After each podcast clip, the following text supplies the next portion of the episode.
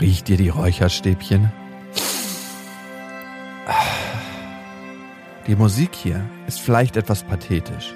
Sie dient dazu, meinen Worten mehr Bedeutung zu geben. Denn das hier, Jakobs Weg, ist vielleicht meine wichtigste Reise. Ich begegne in diesem Podcast meinen Glaubenssätzen, Ängsten und unterbewussten Mustern.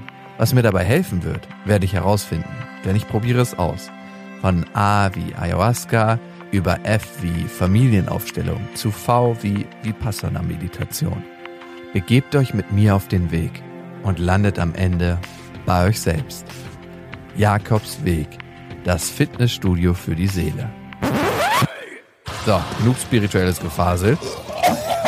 Das hier ist schon mal ein kleiner Vorgeschmack auf das, was kommt.